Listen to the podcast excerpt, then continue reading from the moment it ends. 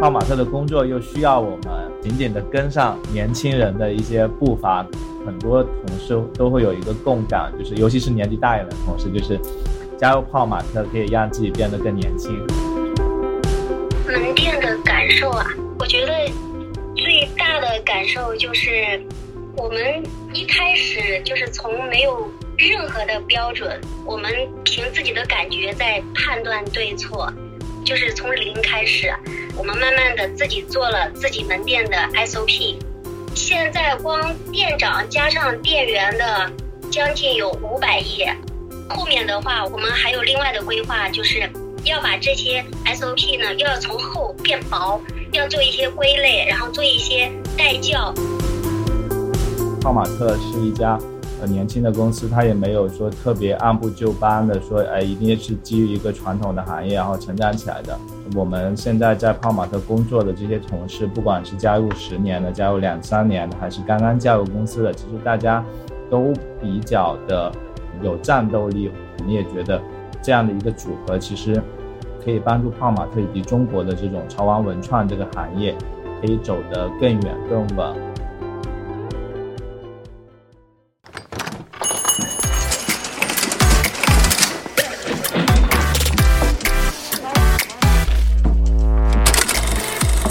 泡泡玛特和荔枝播客出品，国内首档专注于潮文文化的播客节目《Pop Park》，始于潮玩，不止于潮玩。各位听众朋友，大家好，你们的主播小七又上线了。那这段时间除了忙于工作之外呢，也有一个对于我来说非常有意义的事情，就是我加入泡泡玛特已经满三年了。那为了跟大家聊一聊在泡泡玛特这样的潮玩公司工作是什么体验，我邀请到了几位同事来跟大家分享一下。欢迎，大家可以做下自我介绍。大家好，我是泡泡玛特负责用户运营啊，然后设计一些会员权益工作的同学，我叫 Alice。大家好，我叫陈毅，是主题乐园部门。因为泡泡玛特之后可能会做一个自己的乐园，然后里面会。做一些衍生品，然后这些衍生品就只会在乐园然后售卖。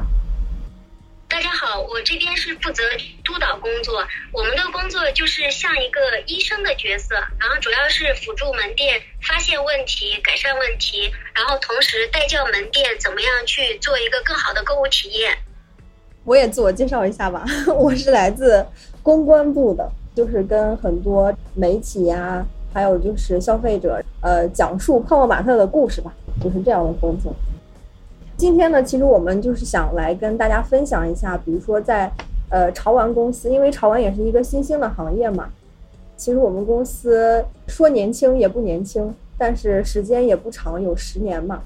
所以说想跟大家来聊一下，比如说在这样一个年轻的公司，也是一个年轻的行业，工作是一种什么样的感受？那。Alex，你是什么时候加入泡泡玛特的？呃，我是在呃，大概是二零一九年的时候，从杭州更换了一个城市，然后来到北京的。我然后到现在加入公司已经两年多了。那你愿意换一个城市来泡泡玛特？那是什么吸引你？当时觉得就是泡泡玛特真的是在。中国的潮流玩具的这个行业，或者说在中国的一些这种新消费的一些领域，在做一件挺了不起的事情，而且它给潮流的一些消费者提供的一个产品，真的是当时让我们觉得能在泡玛特身上看到很多关于这个行业的可能性吧，所以我们就做了很大的一个工作，是说服了。自己的一些家人说我要换一个城市来北京，然后加入到泡玛特。说服他们难吗？呃，因为换城市是一个对于打工来说是个蛮痛苦的事情，特别是你要从一个相对来说更安逸的二线城市，然后去到一个大首都，对吧？其实是要考虑的东西会会更多的，但是。在这种可能说对一个行业的向往，或者对一个品牌的一个向往，想做一个好玩的事情，其实呃还是觉得呃勇气战胜了人的一个惰性吧。嗯，那陈毅呢？你加入号码是多久了？呃，我是刚加入两个月。完全你就是年轻的小伙伴。没 有没有，不年轻了，已经快三十了。对，哦，那你之前是做什么行业的？嗯，之前是做开源硬件的，之前的公司是主要是做硬件这一块，物联网。哦，那其实也是蛮跨行业的，就是怎么吸引你转变行业加入泡泡玛特？嗯，因为之前工作之余会画一些插画嘛，然后同事是介绍开始画潮玩这一类的主题。哦，你主要是画什么？最开始的画是冰嘛，然后然后慢慢的又开始把老多也画了茉莉，然后石头等等，对，就逐渐拓展。所以其实你在加入泡泡玛特之前，其实对这些 IP 都还挺熟悉的了。嗯，一年前是稍微了解，现在是比较熟悉。对，你是从一年前开始画吗？嗯，对。大概有画多少幅？有有数过吗？嗯，没大概数，大概几十，二三十个吧。哦，所以那时候一直在用小红书。有什么印象深刻的可以分享一下？嗯，最多的就是因为我会做一些手机壁纸，会就展示出来，然后最多的就是像我要递手机壁纸。哦，也会有一些是说想要去拿去做手机壳，但是因为这毕竟还不是我自己的 IP，所以说都会把它拒绝掉。哦，OK，那双双呢？双双据我所知是一个老员工。嗯嗯，我我是在那个二零一一年七月六号加入泡泡玛特的，之前是做如家的酒店前台接待，在一一年加入公司以后，一三年我们在天津开第一家店，然后我就过去开店了，在天津待了两年，后面一五年的时候，南京那边嗯泡泡玛特也开始扩展扩店了，然后呢，我也过去支援了。然后在二零一六年的时候，公司准备入驻上海，那个时候店铺只有四十平米，然后公司觉得这其实是一个非常大的挑战，嗯，所以就是，嗯，老板也比较信任我，就说让我也过去。就在二零一六年的七月九号，上海第一家店开业的时候，到现在。哦，所以其实一六年到现在，你都一直在 base 在上海了，是吗？嗯，对的。哦，那你是跟着泡玛特一一年加入的话，十年了。对，到今年的七月六号，刚刚好满十年。哇塞，真的是膜拜！达成了一个非常厉害的成就，在一家公司待十年。对，就是你南征北战去了很多城市，有什么感受吗？嗯，我自己的感受，我觉得每一个阶段都是一种挑战，因为公司。那个时候也一直在发展嘛，然后每个阶段都在接触新鲜的东西，然后感觉自己都时刻在进步吧。那我们再来了解了解，就是大家加入泡泡玛特之后，现在主要是负责什么内容？我其实，在从做用户运营的角度去讲一下，可能日常的工作，因为呃太细节的东西，其实更多是在职场内部的一些很精细的条条框框啊。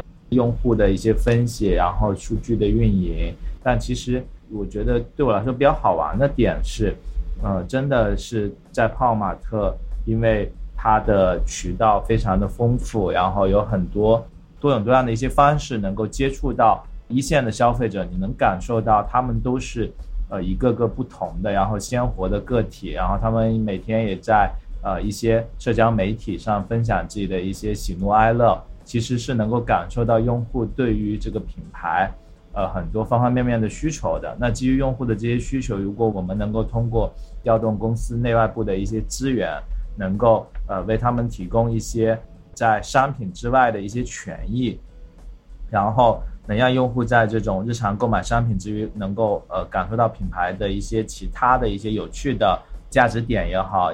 呃，会员的一些权益，或者说一些用户的更加有尊享感、更加有趣味性的一些玩法，那呃，这些方方面面其实都是我们在日常工作中在设计用户的一些活动的时候需要考虑到的，也是在不断的可能的这种作为一个社会人的过程中，会给到我们一些正向的反馈，就是因为我们设计的一些活动，让呃用户的参与度变得更高了。其实我们是。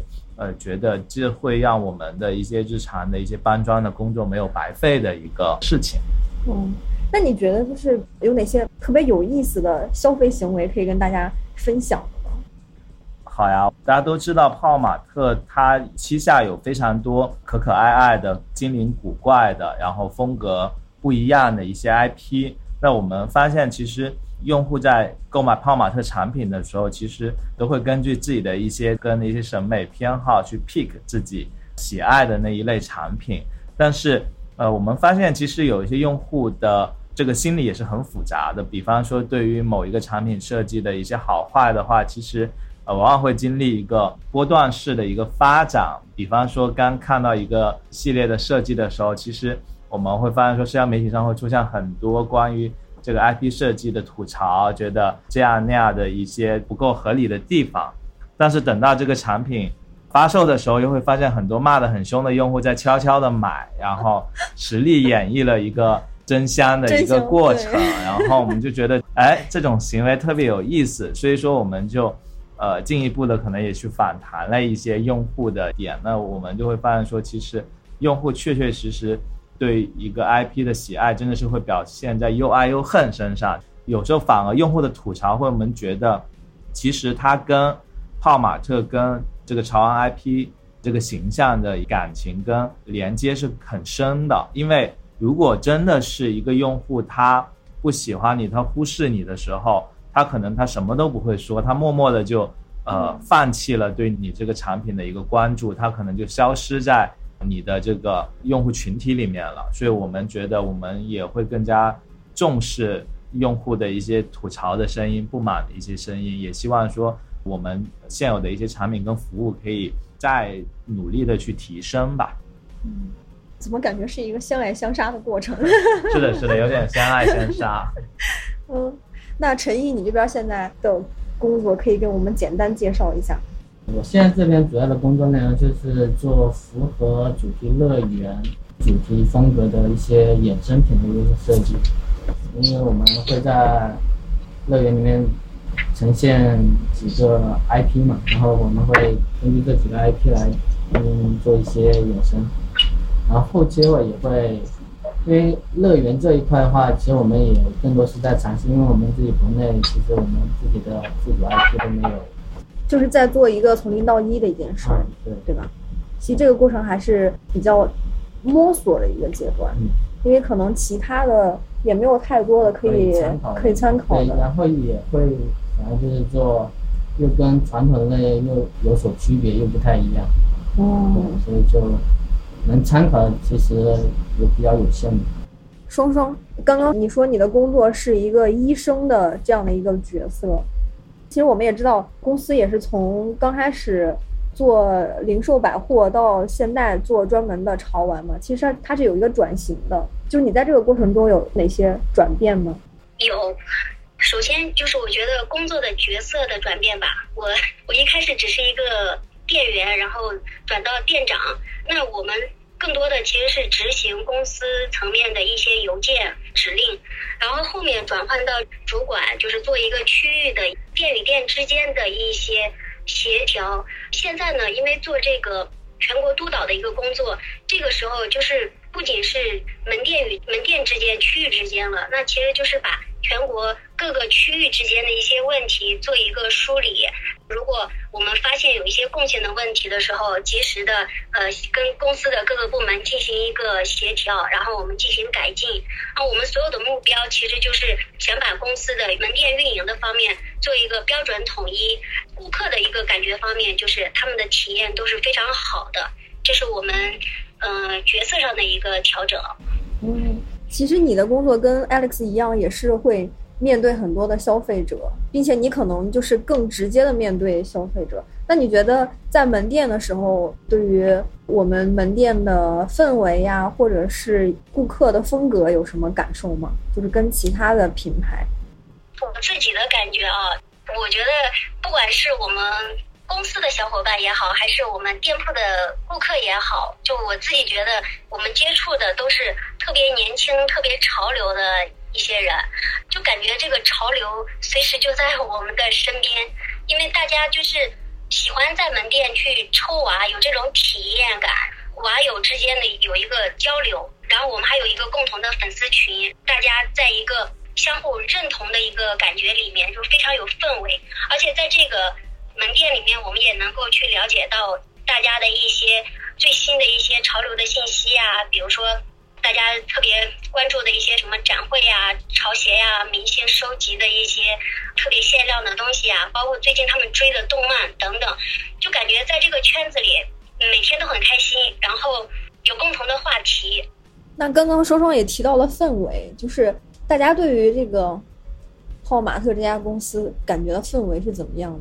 其实是在不同的工作场所，比如说像 Alex 你们在办公室，在北京，双双在上海，然后也跟门店接触的比较多，就感觉这个氛围有什么特别的地方？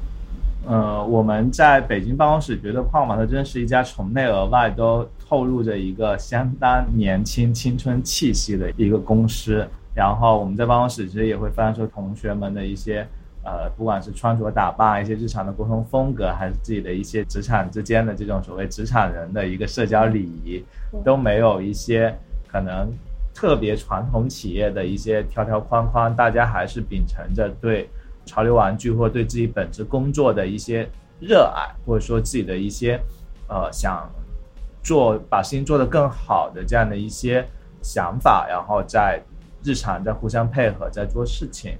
然后，因为我是最近两年才教泡玛特的嘛，所以说也更加感受到泡玛特的一些发展的过程中，这家公司在呃变得越来越大。然后，我们也呃迎来了很多不同的一些呃企业不同背景的一些同事，但是。你觉得泡玛特最早的那些，呃，代表着年轻人喜爱的一些潮流消费品，代表着一些通过更好的一些经营去传播、传递美好的价值观，还是渗透或者说影响我们在现在工作氛围的方方面面？双双呢？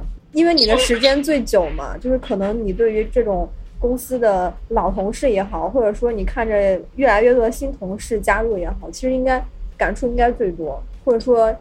印象深刻的，我就说一下我们店铺吧，因为我接触的都是店铺的人员比较多。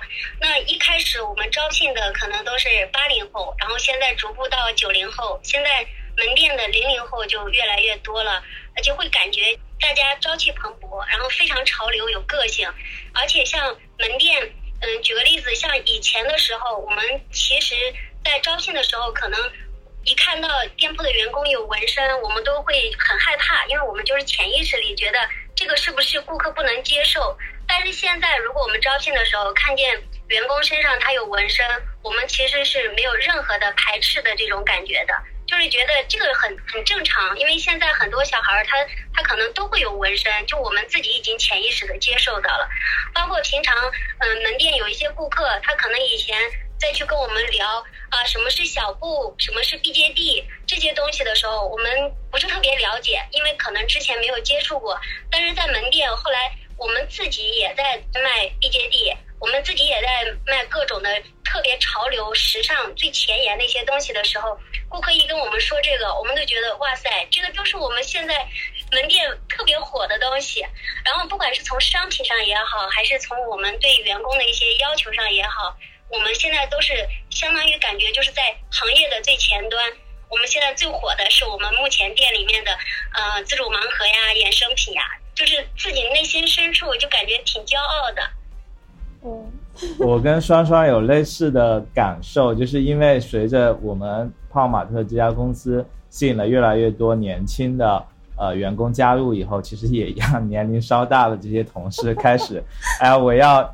怎么改变我自己的打扮，可以向年轻人靠拢多一点点啊？或者说我在我的一些兴趣偏好上多去了解年轻人在想什么？因为我们觉得在中国这样的一个快速变化的一个商业社会的话，可能年龄每隔个几岁就会大家的一些爱好跟喜欢的东西就会有很大很大的差别。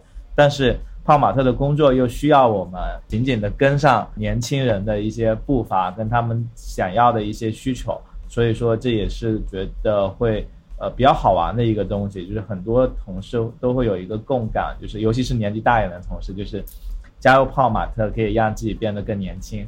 嗯，既然刚刚两位都说了要变潮哈，那我们来一个来一个什么黑化检测好不好？嗯检测一下，就是最近不是很流行那种就是缩写吗？是是是。来来感来感受一下啊，好不好？我来讲一个，我讲一个那个，比如说呃，Scar Panda YYDS，是什么意思？说说你知道吗？永远的神，对永远第一神。永远的神。永远的神。对对对，看来有做功课。那我来出一个好吧，看一下大家就是最近这个潮流资讯学习的怎么样，好吧？NBCS 是什么的缩写？我投降了，我不知道，我也不会。现在可以去百度搜索去一下去百度一下。双双你知道吗？我也不太知道，我这个没跟上。它是一个英文的简写，它不是拼音的简写。Alex 有搜到吗？与我无关吗？对，Nobody cares。哦，哦，是这个意思。对对对，所以其实年轻人的世界真的很有意思，有很多非常新鲜的事情。那我们继续聊一聊泡玛特有什么吸引大家的地方，就是刚刚讲到了氛围，然后我们来讲讲硬货，就比如说 有什么大家觉得不错的福利，吸引一下。像泡玛特每个月呢都可以拿提比其他用户提前几天拿到最新的优享款，然后有自己的员工福利。可以，对我每个月都有一个当月最火的一个系列，然后每一个人都可以拥有一个。然后我发现我每次的这个优享的运气都还挺棒的。上上次优享是那个宠物度假，对，然后我抽到了隐 藏款。哇塞，手气太好了！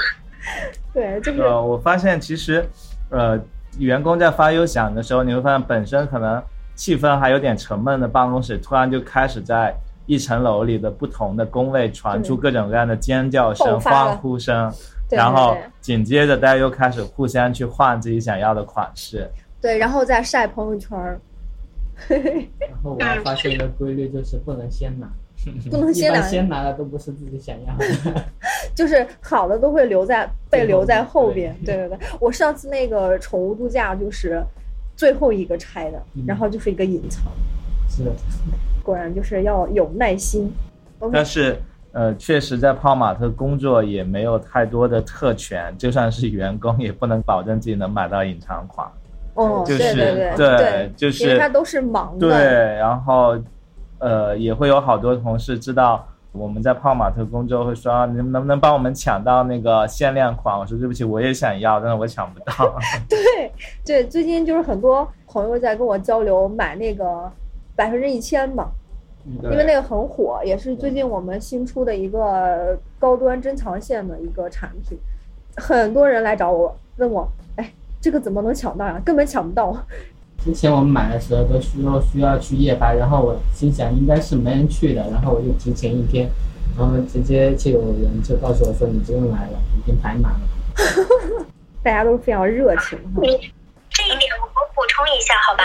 我觉得这一点在办公室的小伙伴要比门店的小伙伴就是机会要多一些，因为在门店的小伙伴是不能够在门店任何一家店去购买盲盒的，因为这个是为了避免其他顾客的一些误解，然后我们就是保持着公平公正，然后所有的货品就是呃盲盒，它从仓库到我们的门店到我们的拆箱，我们全部都是在监控下面，就是卖一箱开一箱，卖一盒开一盒，全部都是由视频监控的，这些东西都是公平公正的。所以看来其实店里边还是蛮严格的。对，店里面特别的严格，所以我们的店铺小伙伴就特别期待每个月的优享，因为就是 我们店铺的小伙伴是不能在门店买嘛，所以就也想看到这个新品的盲盒是什么样子的。所以这个新款对我们来说，我们每次只要一到，我们每个每个小伙伴都特别的开心。能够想象到那个氛围，肯定特别爽。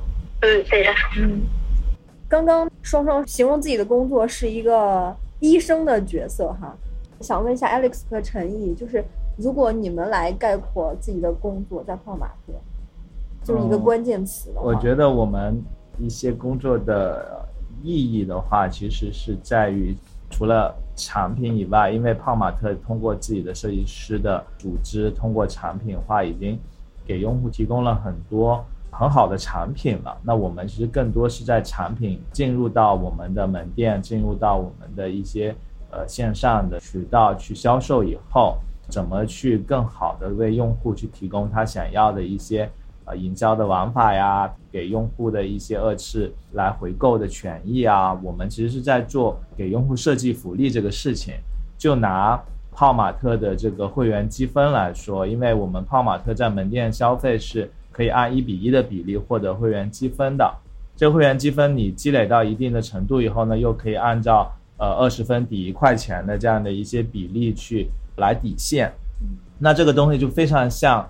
呃，航空公司的一些旅程，因为呃，我们都知道很多传统品牌的一些积分，其实它的价值感是很低的。但是在泡玛特的话，其实你我们觉得泡玛特这家公司，它还愿意拿出这样高的一个比例，因为差不多是百分之五的一个比例来回馈给用户，那也说明其实我们特别重视给用户一些持续回购的一些价值。一方面，这个也可以帮助泡玛特未来的。生意可以越来越好，但是从呃粉丝的角度的话，我们其实也是想实打实的呃把一些呃权益跟福利可以回购给大家，但是呃也会有一些比较头疼的事，因为我们如果问粉丝说我最想要什么东西，他说我想要限量款，能不能把所有的限量款都给我？我想每一次都开到隐藏，但这个其实对于我们团队是很头疼的事情，因为他恰恰是因为他。很难得，所以才被那么多人向往。我们也没有这个权限去破坏这个规则，给大家一些这种呃破坏规则的事情。这也是为什么刚刚双双说，其实反而是泡玛特的员工会有更加严格的要求，不能参与到呃二级市场的一些炒二手的价格呀，店员不能私自去买盲盒啊等等。其实这些呃往往是用户。不太容易注意到的，但其实公司对于这些价值底线的东西有非常严格的要求，所以感觉就是从不同的维度都在给顾客去做这种权益，对吧？就比如说从从是的，就是线上也好，或者从门店也好对的对的，在门店啊，在我们的呃会员中心的小程序，然后去呃通过一些呃玩法，通过一些权益的组织跟整合，然后给用户在。消费的时候能够有更多的一些福利吧。嗯，那陈毅呢？你觉得你从一个设计端，就比如说你要接受那么多的 IP，然后未来也要创造更多的形象，你觉得你的工作在泡玛特有什么关键词可以去概括？关键词就是扩展，就是大家的最喜爱的就是类别吧，就是你。喜欢的盲盒，你买到之后，你可能会想要搭配一些周边的配套的一些其他的东西嘛，比如说手机壳或者是一些其他的衍生品，你可能会想要收集这么一套的。但乐园它就会在更独特一点，因为它它所售卖的这边它只在乐园所呈现，就扩展。所以要考虑到那个场景的问题，对吧？我看你的很多就是。插画它其实是有那种中国元素，就是你这些灵感是怎么来的？就你本身喜欢这些吗？还是本来就喜欢，因为我想画一些和就是不太一样的吧，就思想，不管是造型或者是思想上，可能偏酷一点的。嗯，那你刚开始画的时候，对认识这些 IP 吗？认识，认识。对，你自己玩吗？啊，玩的少，但我发现我比较喜欢。那种大的，大把对，就增程版我就买了一个。嗯，嗯，那你在之前其实等于说，其实，在之前就跟泡玛特有一些缘分嘛，对吧？然后当时对他的了解有多少，或者说对他有什么感受？玩的时候，玩的时候发现喜欢的 IP 基本上都是在泡泡玛特，对，就大部分。嗯。那你当时进行创作的时候，有想过有一天在这儿工作吗？嗯，有想过，但是我觉得，就是可能不会过来。但是过来之后发现真的想，是真的想过来。对，真的想不过来。这个想不过来这个点在哪儿？就是触动你的点。自己其实也自己在创作一些 IP 嘛，自己也在创作，然后就会，就这边的话，号码的是，跟全国是最最大的一家，也是走在最前面的一家，对，所以有很多可以学到的地方，机会也会更多。嗯，可以展开说说吗？有啥学到了啥？短短两个月，你学到了什么？整个的一个制作流程以及需要的一些工艺啊那些。嗯，有可能会创作自己的 IP 吗？对，现在就在创作的路上，还在改。好期待呀！期待期待。双双，你呢？其实我是比较好奇哈，因为你也是经历了很多不同城市的不同的门店，就是你对于门店的发展有什么感受吗？门店的感受啊，嗯，我觉得最大的感受就是，我们一开始就是从没有任何的标准，就是大家自己在摸索，我们凭自己的感觉在判断对错，就是从零开始，然后到后面我们慢慢的。随着几家店的开店以后，我们慢慢的自己做了自己门店的 SOP。等新店开业以后，我们拿着我们门店的这个 SOP，然后去培养新的店长、新的人来按照我们的这个标准执行。门店也越来越多，但是我们的标准其实反而是越来越统一的。在这个过程中，我们一步一步的在试错，然后再改正。这个过程还是挺漫长的，但是现在又觉得挺开心的，因为我们的 SOP 从零开始，现在已经很厚很厚了，说明我们积累了很多的店铺管理工作经验。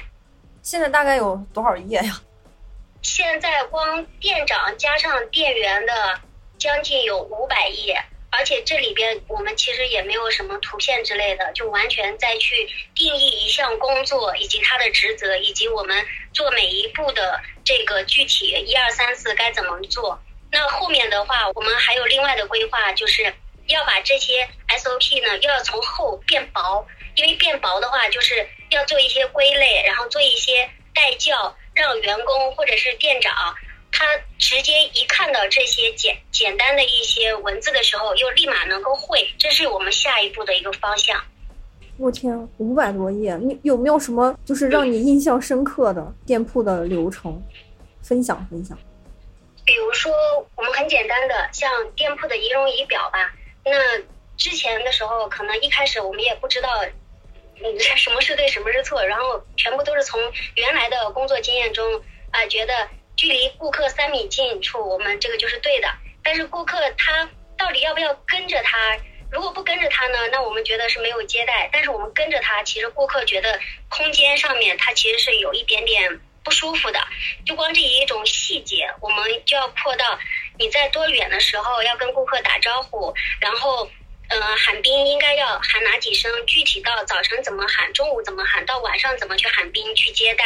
然后顾客走的时候，我们该怎么去去处理？等等，就是已经细到现在这样的程度。包括收银，收银的话，可能我们以前就很简单的，顾客来了，我结完账，然后顾客走了。但是我们现在就从顾客开始办会员，到后面双手去给他递送他的商品，以及询问他是否要购物袋儿，然后再到。他走的时候，走之前，我们有没有去推荐一些连带商品，以及有没有去询问顾客你是送人还是怎么样？我们有没有把价签给他去除等等，这个一系列的东西，我们全部都会写在我们的 SOP 里面。但是这个目前只做到了店长和店员，我们还要准备想做一个就是。主管级的，主管级的就是从原来的执行层到现在的就是管理层，带动大家去主动发现问题，然后去思考怎么去解决问题等等。那做完这个以后呢，我们其实主要就是想能够让员工他从原来的一个听到指令，然后转换为我们主动的去发现问题，辅助门店去把这些问题改善好。这是我们后面的一个一个想法。哦，其实我是之前在三里屯的时候看见说，就是我们店里会有一些购物袋的区别，就比如说，如果你想需要导购的话，用拿什么颜色的袋子之类的。这个其实也是出于对于我们在在这个购物过程中去去看顾客的一些行为，他可能我们一开始很粗犷的，就是直接把所有的购物袋作为一种。就是大的或者小的，但是我们的颜色或者需求，我们认为顾客只有一种需求。但是到后面，我们会对顾客的需求进行一些分解，他是想要接受这个员工的服务，还是不想要接受员工的服务，只是自己自主购物，就是无打扰的一种购物方式。我们把这些都分析完以后，我们给他做成不同颜色的购物袋儿。那顾客他自己选择他的呃需求，按照他需求的购物袋的颜色直接拿好以后。那我们的员工其实做到了，就是及时关注顾客需求就可以。嗯，这样子的话更加的人性化，然后让顾客也觉得哎非常的贴心。然后我们这边呢，员工也会觉得啊很有成就感，因为这个都是呃门店员工他自己想出来的一些办法，然后及时的反馈给公司，然后也得到了一些关注，然后觉得挺开心的。嗯，这个其实就是一些服务上的一些细节的优化，对吧？嗯，对的。呃，比如说你在泡玛特十年，是什么让你坚持下来的呢？或者你觉得在这十年里面收获最大的？我其实谈不上坚持吧，我就觉得这时间过得挺快的，就感觉也没啥，就直接就这十年就过去了。因为我一开始来的时候，我是那个也没有什么工作经验，然后我来到这边。我们那时候只有一家店嘛，我的第一个包装其实是嗯宁帅教我的，然后我之前其他东西也没有学过，然后商品知识那些东西都没有接触过，而且那时候我们卖的东西比较比较杂，有时装包啊，有有一些文具的东西、饰品呀等等，所有的东西我都不太了解，都是他们一点一点教我，然后我就觉得这里的东西都好稀奇啊，就就觉得。很多东西都很新鲜，然后我自己一边玩儿，可能就一边就学习到了。嗯，到后面公司开店的时候，因为要到天津去，到下一个城市去，那个时候，呃，宁帅那边，他其实也是比较需要人能够帮助他把那个呃城市去开拓。反正我自己孤家寡人嘛，然后我就带着我的猫，然后就就到天津那边了。开店都很顺利，我自己也没觉得有什么苦的，所以这个最大的感受就是，我觉得我来了泡泡玛特那么久，一个是我们的商品上品类就是非常的丰富潮流，就我自己特别喜欢的；第二个就是这里的人对我都特别好，尤其其实老板他们，嗯，那时候公司也人比较少，我觉得最大的感受就是，因为我一直觉得这里都很温暖。因为他们给我的感觉就像家人一样。我们除了工作以外，平常嗯，老板会经常带着我们去做一些，就是我觉得比较好玩的东西。比如说，他们会他会带我们去看电影，然后会带我们去吃饭，还会带我们去打一些就是那种游戏。从来我在这之前我从来都没有去体验过的，但是老板会带着我们去感受。我就觉得在这里哎很开心，然后就留下来了。哦，其实也是。然后还有一个我说，嗯嗯，还有一个我觉得我说的比较实际一点啊。嗯。我觉得从我入职以来，我一直觉得我们的工资待遇都特别好，而且就像现在公司越来越大了，公司的福利超级多。除了刚才 Alex 说的那个优享盲盒以外，你看我们现在公司啊，每年还有年资奖。这个在其他的公司从来都没有，就是我们在面试招聘的时候，他们都说他们都不知道的。但是我们公司居然都有年资假、年资奖，然后还有就是，嗯，比如说我们现在所有的员工除了社保以外，还有公积金。这个对一些在外面打工的一些小伙伴来说，对他们来说这是非常大的福音，因为他们很多人都想在外面发展呀。那这个其实是让他们越来越稳定，然后安心的一个。我觉得反正现在的员工幸福感超级高。对对对，幸福感爆棚。对对对。福利这块咱们还有啥一定要说的，吸引大家来的？我觉得福利已经够多了。Alex 之前在大厂嘛，就是你觉得大厂的氛围跟泡玛特有什么不一样吗？我觉得各自都有各自的一些好处，因为如果是来自于互联网行业、互联网公司的话，其实本身互联网就是一个比较年轻的这样的一个行业，但是其实跟潮玩还是会有呃蛮多不一样的点，因为在互联网公司的话，你会发现大家其实它的分工已经越来越精细了，但是潮玩其实相较互联网行业的前十年的发展来说，它是最近几年快速。成长的一个新行业，所以说你会发现在这边其实呃的边界感更加的弱，然后大家其实基于为了本着一个类似同样的目标，就像之前双双说的一样，其实不会有人教你必须做什么，不能做什么，只要是奔着一个可能提高行业的一些竞争力的东西，然后能够提升消费者体验的东西，它就是好的标准。然后我们其实在一个比较。高的一个价值观，或者是可能会说的比较伟大一点，就是可能传递美好的一个这样的一个愿景下吧。其实再去规范说，哎，我们呃应该做什么，不去做什么。你觉得泡马上现在是个大厂？呃，从规模上来说，人还挺多的了。但是从我们的发展状态上来说，我觉得我们还处在总体的业务很大了，但是我们每一个团队呢，又相对还比较小而美，或者说比较年轻有朝气的这么一个状态。嗯，大家对于，比如说在泡玛特未来有什么期待吗？由最最近加入的陈毅同学来，你应该是最有想象空间的一个。期待的话，就乐园就是能够达到一个我们自己所期望的那样的乐园。然后我自己的话，就希望自己的 IP 跟大家见面，对吗？对。嗯，双双呢？你有什么？我的期待，我就觉得现在公司的机会是越来越多的。像以前我们可能在门店端，那我们一直就是做员工、做店长、做主管。但是现在公司的运营线特别的发展的空间特别多，已经不再受局限了。那我们门那个门店端出来的，其实也可以做。运营管理可以从店长到主管到经理，也可以做陈列，就我们可以涉及到陈列，从初级的陈列师到中级到高级陈列师。那门店端的还可以出来去做经营管理，可以辅助门店去解决问题、发现问题，甚至后面还可以往培训方面去发展。我觉得现在的这个路线是越来越多的。只要我们自己愿意，只要我们努力有能力，那其实，在泡泡玛特其实有很多可以展示自己的一个舞台。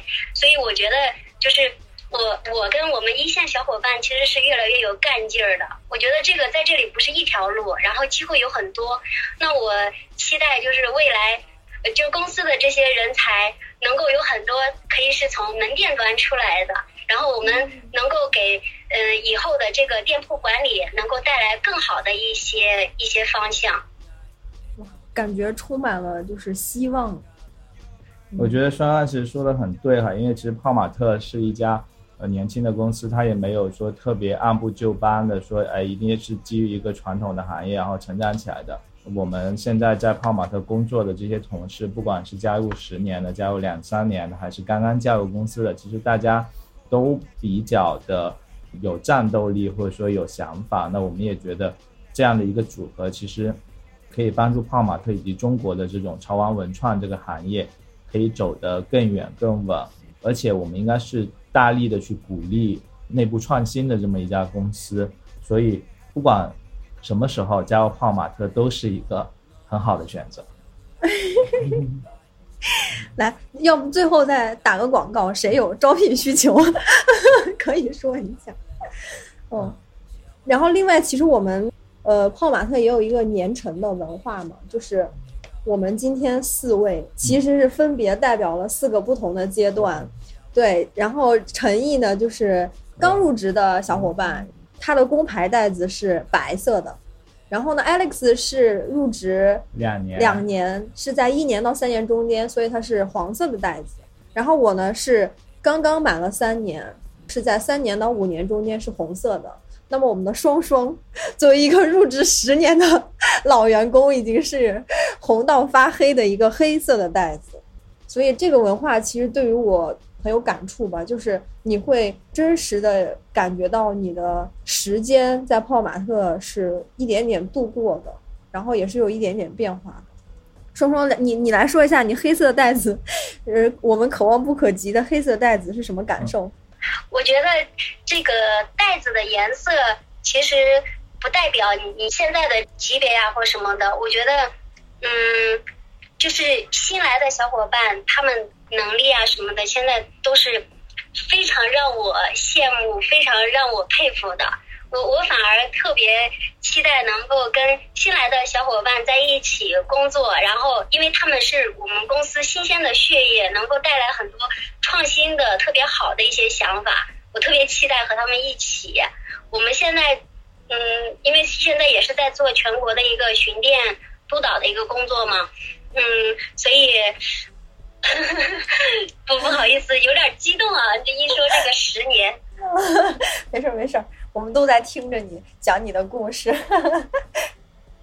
袋子其实就是我们的一个呃，就是目前短暂的一个就是勋章。我觉得公司的未来都是要靠大家一起去努力创造的，而且我们现在是要走向世界嘛，我觉得未来会越来越好的，一起努力。好呀，好呀，一起努力。对，一起努力，然后也希望其实。呃，大家作为年轻人也好，我们也呼唤，可能不管大家作为消费者，还是以后有机会一起共事，然后我觉得其实是在这个时代下，能够产生更多的像泡玛特这样年轻的好玩的一些企业，其实也是在这个时代下，中国自己本土的，然后民族的一些公司能更加有自信啊，能更加的去成长起来，真的是，呃，国家的文化消费产业是强大起来了。嗯。所以非常期待，就是以后我们四个都带着黑袋子 带来聊一场。可以可以可以 可以。那我们今天呢，就是也带大家感受了一下，就是呃不同阶段的小伙伴在泡泡玛特，在这样一个潮玩公司，所谓的比较潮流、比较年轻的公司工作是什么体验？也非常欢迎大家哈，有如果有兴趣，可以来跟我们一起工作，一起玩。好了。那今天就这样，谢谢。好，谢谢大家。拜拜，拜拜，谢谢双双，拜拜。拜拜拜。